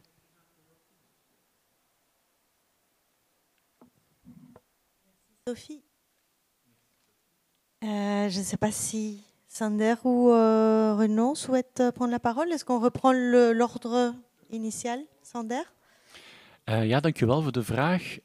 Um, het is zeer interessant omdat het uiteraard um, opnieuw op een paradox wijst. Enerzijds heb ik inderdaad gevonden dat jongeren niet heel sterk afwijken van um, hoe zij in hun dagelijks leven zichzelf naar voren brengen en hoe ze dat online doen. Langs de andere kant heb ik toch ook wel veel voorbeelden waarbij sociale media een enorm sterk activistisch podium kunnen zijn voor LGBTQ uh, plus jongeren. Een van de onderzoeken die ik gedaan heb, is naar het genre van coming-out video's. Op een bepaald moment was je coming-out doen op video uh, en dat op YouTube plaatsen enorm populair. Um, dat bracht weer allerlei andere dynamieken met zich mee, maar het was vanuit een activistisch standpunt eigenlijk wel zeer relevant om uh, dat te doen. En ondanks dat het voor een stuk de jongeren misschien wel populair maakte en dat ze daar zeer veel steun voor kregen, vond ik toch ook altijd dat het kwam met een zekere kost om je zo te gedragen op die sociale media. Denk alleen maar aan eh, de vele ook negatieve reacties die jongeren uiteindelijk dan kregen onder die coming-out video's. Denk ook maar aan de uh, verhalen die ik dan uiteindelijk gaan halen ben. Uh, bij hun dat zij uh, dat op een bepaalde manier toch wel um, een enorm, um, ja, dat werd gedragen of dat, dat kwam tot een enorm spektakel. Bijvoorbeeld bepaalde kranten vonden het dan nodig om daar ook te gaan over rapporteren, waardoor het dan weer uh, veel te groot um, werd. En dat is toch heel moeilijk voor een jongere om daar op die manier dan nog uh, sterk onder te blijven. dus het komt met een kost. Uh, en die kost moet je in, in, in rekening kunnen nemen. Maar waarom wij ook, denk ik, niet zo heel ver afwijken van onze ja, bijna professionele zakelijke identiteit op de mainstream platformen, is door een bijna geniale marketingtruc van het Facebook-platform en Mark Zuckerberg. Wat heeft hij op een bepaald moment gedaan? Hij heeft eigenlijk de dominantie in de sociale networking site markt willen overnemen. En op dat moment um, was het nog steeds zo dat het internet als een open, liberale sfeer werd gezien om uh, bijvoorbeeld als een anoniem persoon in interactie te gaan met anderen. Hij heeft eigenlijk ervoor gezorgd dat uh, anonimiteit als een afwijkende sociale norm wordt gezien. Hij heeft toen op dat moment gezegd: Facebook is een platform waar je je authentieke zelf dient te zijn, waar je je authentieke identiteit dient te representeren. En die authentieke identiteit is eigenlijk vertaald geworden naar een bijzonder conservatieve invulling. Er is bijvoorbeeld, een, het is vrij anekdotisch, maar het is tekenend, een groep uh, Amerikaanse drag performers die hun stage names al jaren gebruikten op Facebook, mochten dat plots niet meer doen, omdat Facebook die policy zo ver wou doordrijven. En Facebook letterlijk zei tegen die groep, um, dat is niet uw authentieke identiteit. En dan werd de discussie uiteraard, wat is uh, authenticiteit? Maar ze hebben het dus op een bepaalde manier ingevuld. En Mark Zuckerberg heeft vanuit die marketingbeweging ook mensen heel goed doen geloven dat wanneer je niet je authentieke zelf zult zijn op Facebook, u dat economisch geld gaat kosten. Zoals tegen jongeren de uitspraak doen als van als je je niet gedraagt op sociale media, zal je later nooit een job vinden, want de werkgever zal misschien foute foto's uh, van u vinden. Dus wat hij heeft een enorme slimme manier gedaan, is een sociale norm van wat een authentieke identiteit is, gekaderd binnen wat goed uitkwam voor Facebook. Omdat uiteindelijk een authentieke identiteit die duidelijk is, die rechtmatig is, daar kan je heel gemakkelijk data over verzamelen en die data kan je heel gemakkelijk verkopen. En data die complex is, die uh, identiteiten uh, uh, naar voren brengt die meer fluïde zijn, passen niet in het dataverhaal. dus daar, daar, is, daar is een duidelijke ehm, link.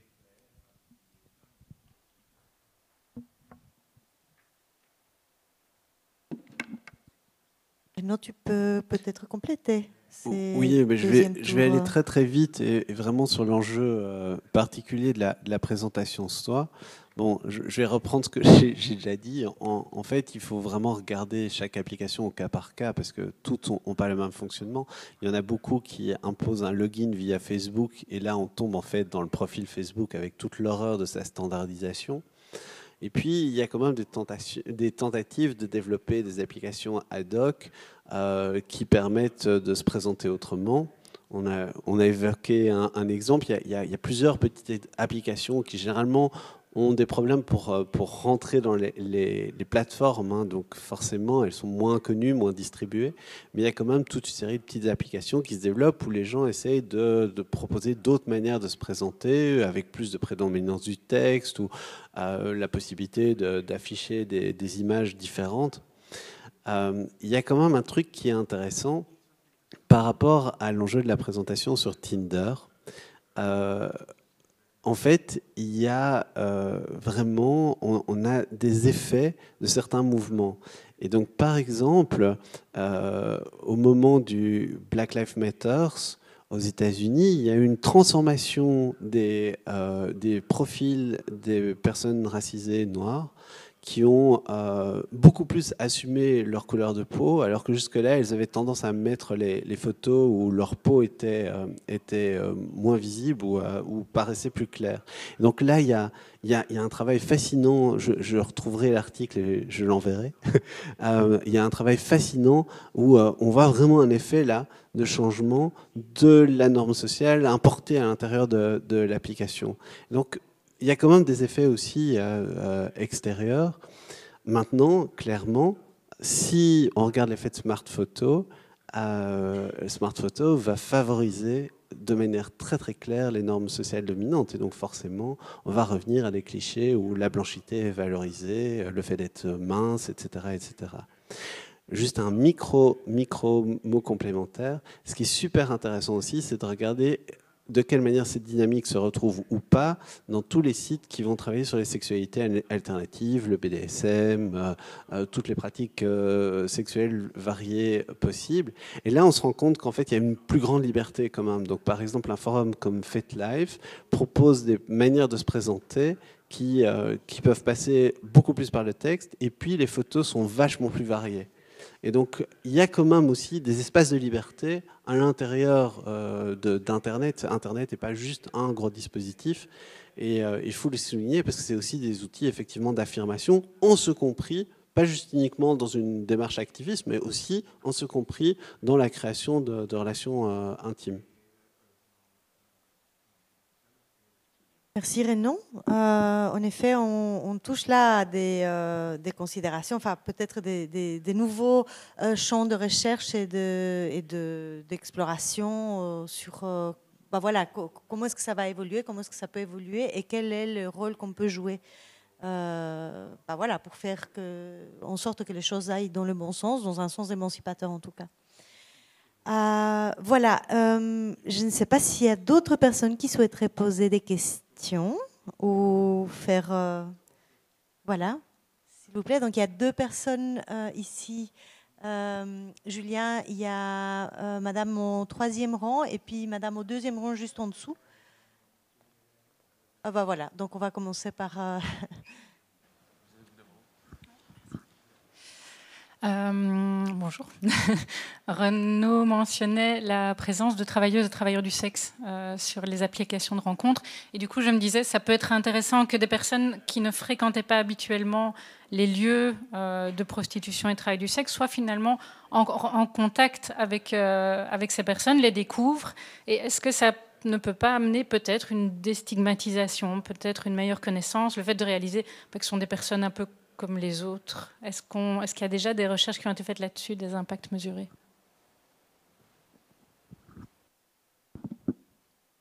Mais donc, par rapport à ça, les profils étant tellement. Les profils des travailleurs du sexe qui sont euh, sur. Euh, prenons l'exemple de Tinder, sont tellement des caricatures, mais vraiment, c'est terrible, c'est la caricature de la féminité avec en, plus bah, toute la caricature euh, des jeux de séduction euh, liés au code de la prostitution, qu'en fait, ça ne peut faire que exactement l'inverse, renforcer les stigmates.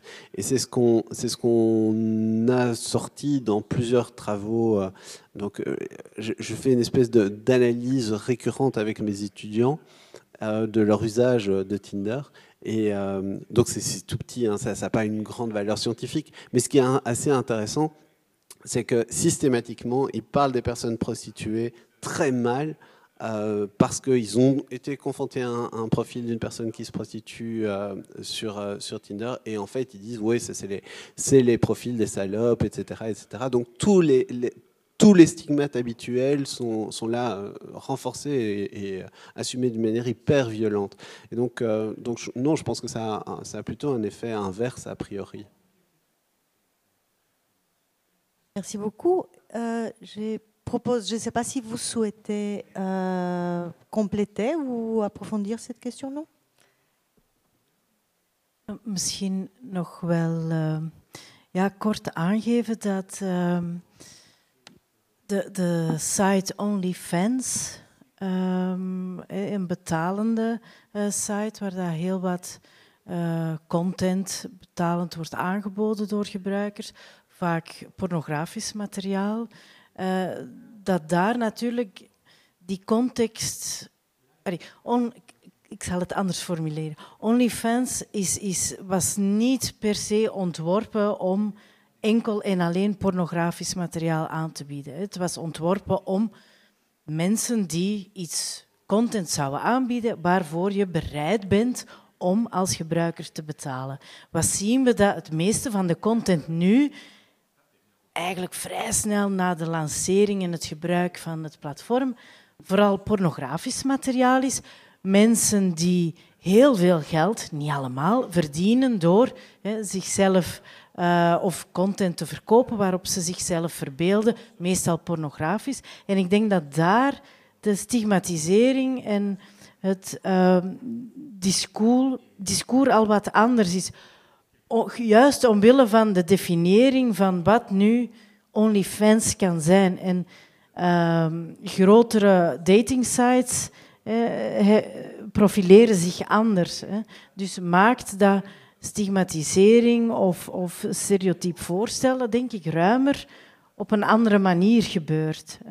Uh, ik denk, wanneer een platform heel erg richting een bepaald gebruik gaat, zoals nu met OnlyFans, dat daar soms, niet altijd, bepaalde opportuniteiten zijn om te ontdoen van bepaalde stigmatisering.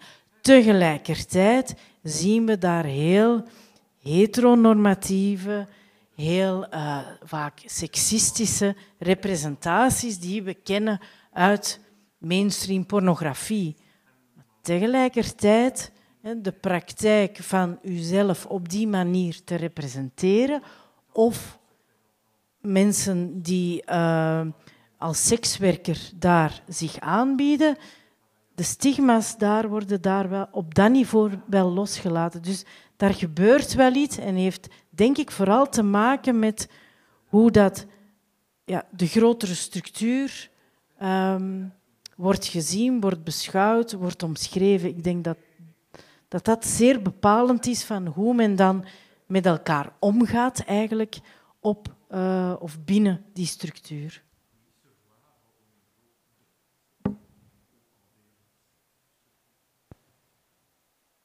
Merci euh, beaucoup Sophie pour parler effectivement de cette plateforme OnlyFans que voilà on, ne pouvait pas aborder les questions euh, euh, de prostitution et les questions d'internet et comment est-ce que il y a ce passage vers le numérique, ce basculement vers le numérique de cette activité et ben, sans faire référence à cette plateforme spécifique. Madame, je, je, vous invite à prendre la parole, à, vous poser, à poser la question si, ou Merci. faire un commentaire. Merci. Um, ja, mijn vraag um, ja, is, hangt daar misschien wel aan vast, aan wat er net verteld werd. Uh, mijn vraag gaat rond waar ligt de grens? Um, ik had, jullie hebben het over enerzijds dating apps en social media. Ik ik zie dat zelf nog als aparte, uh, als los van elkaar. Uh, en dan inderdaad app, apps en social media zoals OnlyFans. Hoe bepalen jullie de grens in jullie onderzoek? Um, um,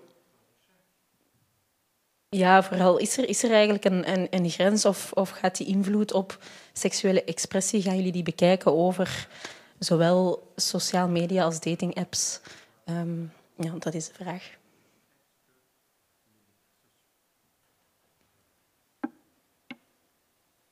Uh, je pense que c'est une question plutôt pour uh, Sophie ou, uh, ou on enchaîne euh, peut-être Sander Oui, oui, plutôt pour Sander, pardon, excusez-moi, j'étais un peu distraite.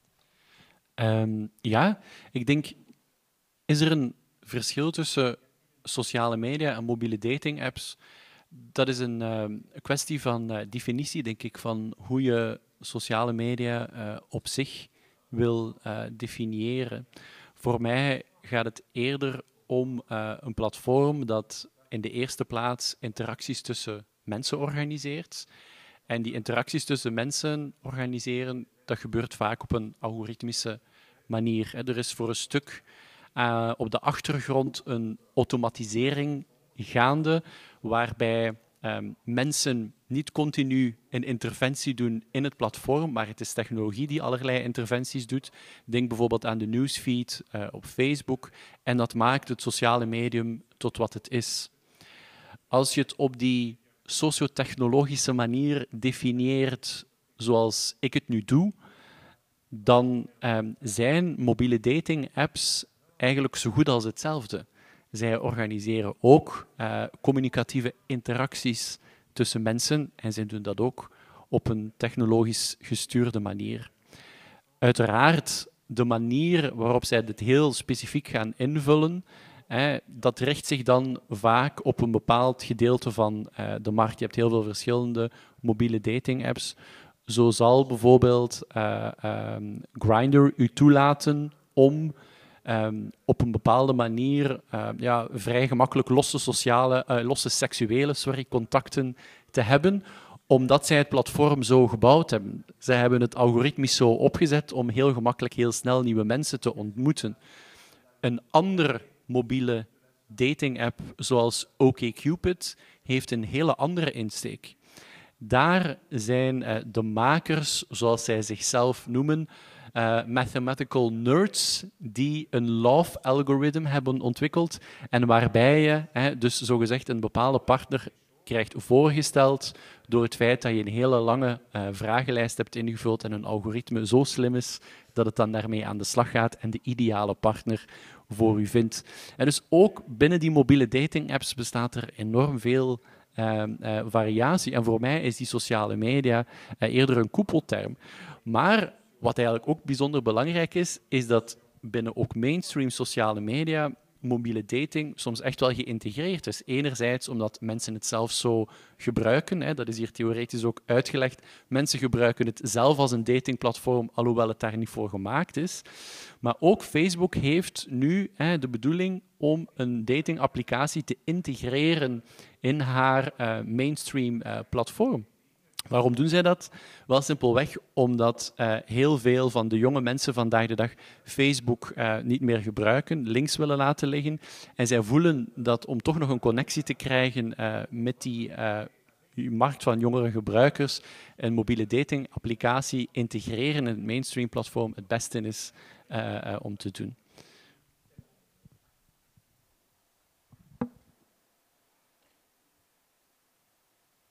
Merci beaucoup pour ces éclairages. Je ne sais pas si euh, vous souhaitez, Renaud ou Sophie, compléter euh, ou amener un autre point de vue sur cet aspect-là, non? Euh, Est-ce qu'il y a d'autres questions ou d'autres commentaires, d'autres réactions de la part du public? J'ai l'éclairage qui ne favorise pas. Ah, super. Merci beaucoup pour remonter la lumière. S'il n'y a pas d'autres questions ou, euh, ou d'autres commentaires, ah ben voilà, on va redonner la, le micro à Charlotte euh, Pézril de l'Observatoire du sida et des sexualités pour qu'elle Merci, j'en profite, hein, comme il n'y a pas, pas d'autres questions. Non, non, j'avais aussi envie de vous entendre un peu. Donc, on a beaucoup parlé des algorithmes, mais finalement, euh, comment ils fonctionnent Alors, j'ai bien compris que ça dépend, que chaque app, finalement, a son, son propre fonctionnement. Euh, mais j'ai entendu aussi que donc c'est les algorithmes qui vont potentiellement sélectionner donc les partenaires qui pourraient plaire, mais sur une norme d'homogamie pour le coup. Parce qu'ils vont, ils vont être sur une. Euh, enfin, c'est une question. Hein. Est-ce qu'ils vont être sur une norme de proximité? C'est-à-dire, bah voilà, si on habite là, on aime tel livre. Je sais pas, hein, j'invente, mais euh, enfin voilà, en fonction. Et donc, ce qui expliquerait aussi, euh, il y a peut-être, peut-être un effet sur la mixité raciale, mais en fait, on est au niveau culturel. On est là dans un profil, dans des profils tout à fait uniformes. Donc, ma question derrière, et j'imagine que la réponse varie en fonction de quelle application on parle, mais est-ce que, euh, en fait, on a tendance à être que dans l'entre-soi? À, rencontrer potentiellement les mêmes ou ceux qui ont les mêmes préférences Parce qu'on l'a entendu aussi sur Facebook et notamment au niveau politique. Hein, ou en fonction de, des articles sur lesquels on clique, eh bien, finalement, on est de moins en moins amené à avoir, euh, des avis divergents avoir, voilà. Et donc, on va être que nourri par euh, potentiellement des personnes ou des médias qui pensent comme nous. Euh, et que ça, ce serait un des effets des algorithmes. Euh, donc voilà, comme moi je ne comprends pas du tout comment, tout ça fonctionne, je suis très curieuse de vous entendre sur les, mécanismes et les effets donc, potentiels de, de ces algorithmes. Merci.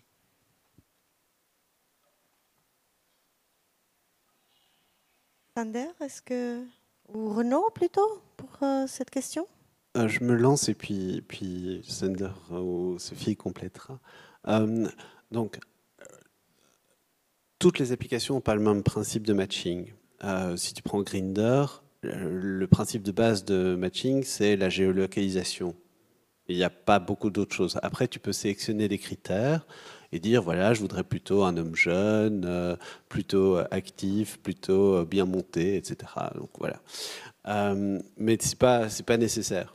Tu peux vraiment juste te contenter de voir qui y a autour. D'autres applications vont faire du, profilage beaucoup plus beaucoup plus ciblé.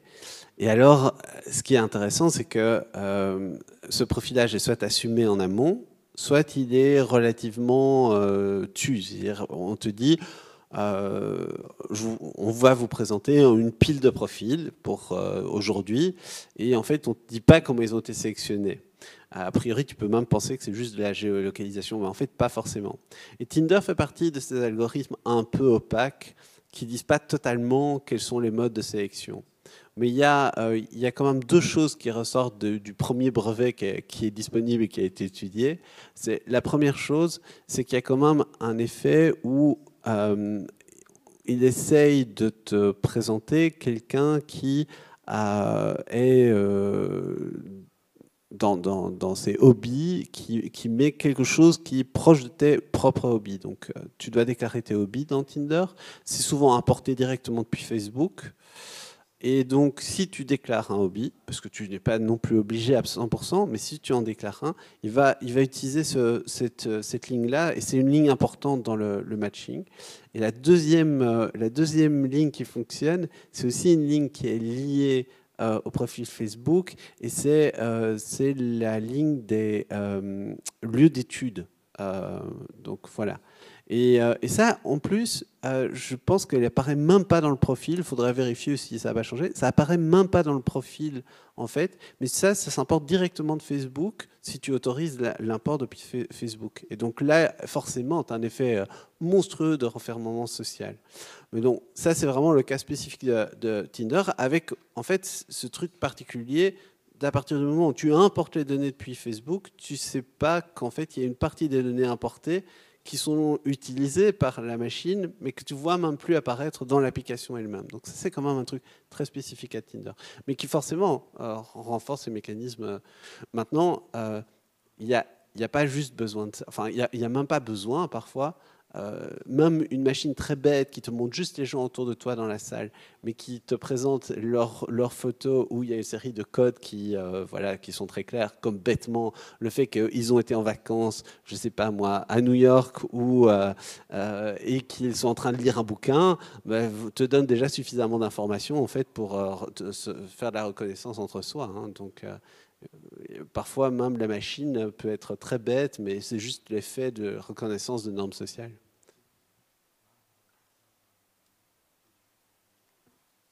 Misschien um, ook nog een aanvulling is dat, um, om het met een boetade te zeggen, dat, dat eigenlijk al die data gegoten worden in nullen en enen.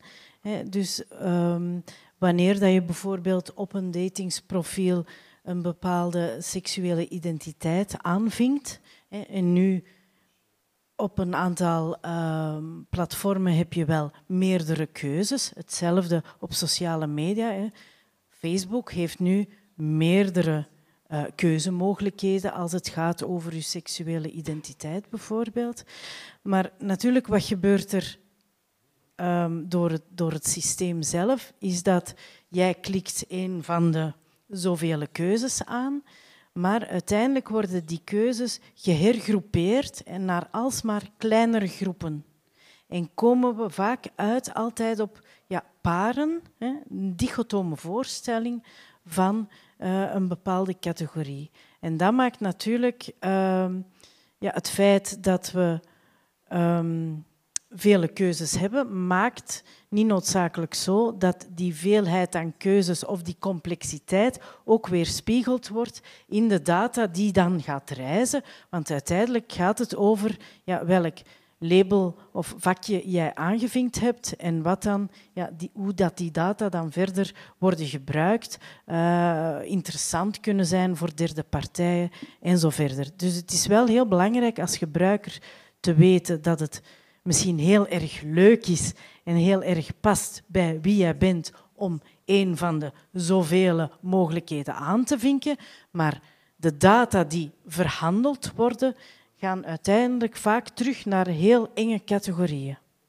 En dat geldt, dat geldt niet alleen voor seksuele identiteiten, maar dat geldt voor alle um, gegevens of data die men vraagt, die je meegeeft, die je invult. Dus dat is wel belangrijk dat in die ja, Ehm, de, de back-office, bij wijze van spreken, dat daar alles heel erg dichotoom in binaire paren wordt voorgesteld. En dat is vaak, zijn vaak de data die bijvoorbeeld aan adverteerders, aan derde partijen wordt doorverkocht. Dus het in stand houden van bijvoorbeeld het uh, dichotoom denken tussen mannelijkheid en vrouwelijkheid is eigenlijk wat iets wat misschien op het eerste zicht niet altijd op die sites wordt verder gezet door de grote hoeveelheid genderidentiteiten die je kan aankruisen. Maar de manier hoe dat die data gaan reizen, is dat wel iets wat toch nog heel dichotoom mee verder wordt genomen. Dus dat is wel uh, belangrijk uh, om mee te uh, geven. Neem niet weg, denk ik dat het zeer prettig is hè, dat we wel ons kunnen herkennen in die lijst hè, uh, van mogelijkheden die, die wordt aangeboden. Dat is één.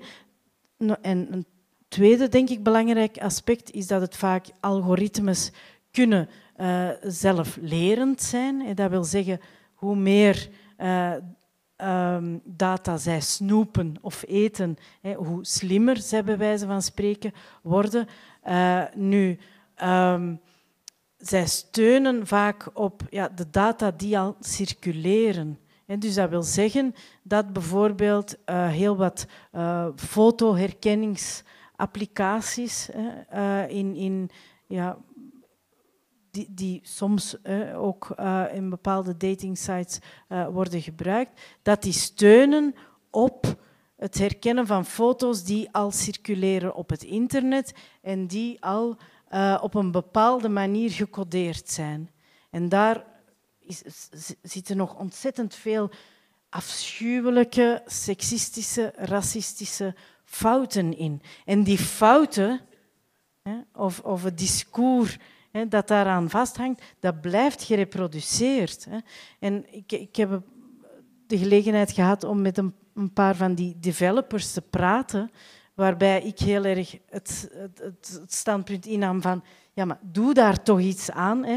Probeer u hè, uh, toch hè, wat, wat um, ja, minder seksistisch uh, uw, uw applicatie vorm te geven. En zij zeggen ja, voor een stukje zijn we ons daarvan bewust, proberen we dat. Het probleem is dat onze algoritmes draaien op een zelf, zelflerend systeem dat vaak steunt op informatie waar die bias, seksistische bias bijvoorbeeld, al ingebed zit. Dus men bouwt altijd iets dat steunt op een ongelijkheid die er al aanwezig is en die we eigenlijk bijna niet wegkrijgen van dat internet. Um, ik wil niet een al te pessimistisch beeld geven, maar dat, is wel een gegeven wat, meespeelt, waar, waar we ja, toch ook wel, denk ik, ons bewust van moeten zijn.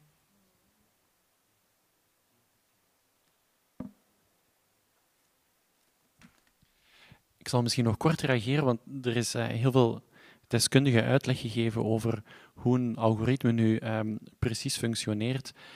Maar um, als uh, sociale wetenschapper of als um, ja, media- en communicatiedeskundige heb ik nogal altijd de neiging om te zeggen dat het begrijpen van de technologische componenten van een algoritme eigenlijk een onbegonnen zaak is. Eerst en vooral wat je moet onthouden is dat computers ongelooflijk dom zijn. En ten tweede is um, dat uh, de macht van het algoritme ook vaak uh, een mythe is.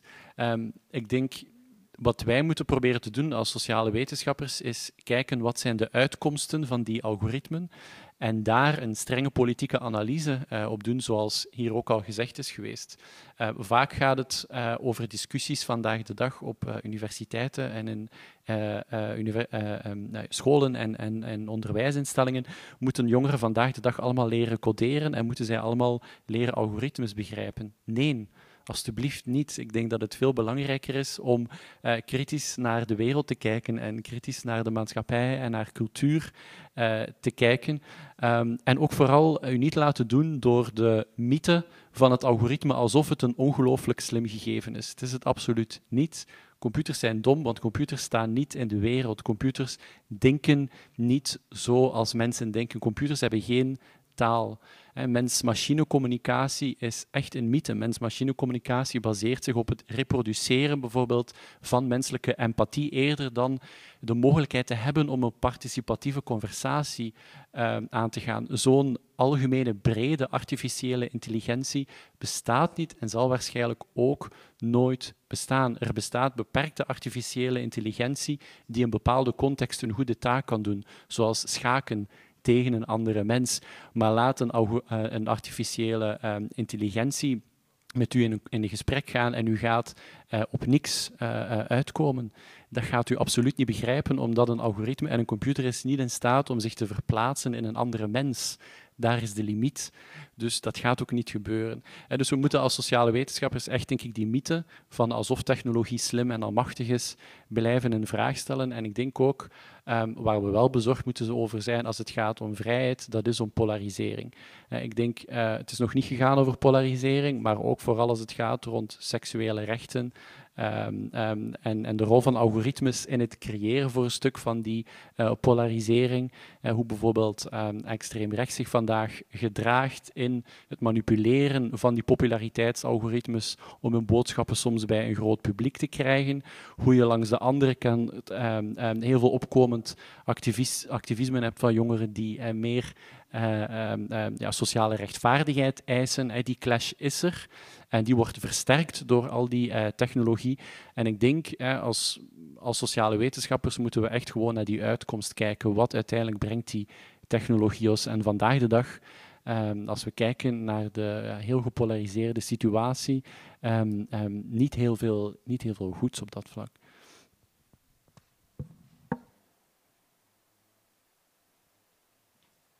Merci Sander. Euh, pour cette analyse qui revient à être à peu près le mot de la fin. nous touchons à la fin du temps imparti pour cette rencontre, pour cette discussion. je profite peut-être pour pour rappeler le sens de ce partenariat, effectivement, avec deux laboratoires euh, de l'Université libre de Bruxelles, puisque euh, notre mission en tant que Festival des libertés est une mission pleinement inscrite dans l'éducation permanente, c'est aussi de amener les, études, les recherches, la grille de lecture de, euh, des sciences humaines, des sciences politiques, pour améliorer notre compréhension des enjeux euh, sociétaux qui nous traversent et qui nous posent vraiment des questions euh, lorsqu'on veut se posé quelque part dans une démarche progressiste euh, de défense des droits humains et de euh, une meilleure euh, vie commune. On, parlait, j'essayais d'introduire la notion de comment est-ce qu'on renforce nos liens pour dépasser les clivages, la polarisation croissante de, de, notre société. Et ben voilà, on est merci à vous de, vous avoir prêté à cet exercice et d'avoir mis à disposition de notre public euh, vos recherches, vos analyses. Merci beaucoup. Et merci à vous, euh, notre cher public, pour votre présence, pour votre assiduité. Euh, C'est pas évident de venir euh, à l'intérieur quand on sait que dehors il fait ou il faisait un soleil aussi radieux. Merci vraiment pour nous accorder votre confiance. Et je vous invite à découvrir le programme. Il y a encore euh, euh, bah voilà, toute une semaine de programmation du Festival des Libertés, une programmation riche euh, des documentaires, une compétition internationale des cinémas, des documentaires, des concerts, une expo, des installations interactives. N'hésitez pas à vous à vous perdre dans notre programme et à revenir nombreux et nombreuses pour poursuivre notre Festival de Liberté. Merci beaucoup.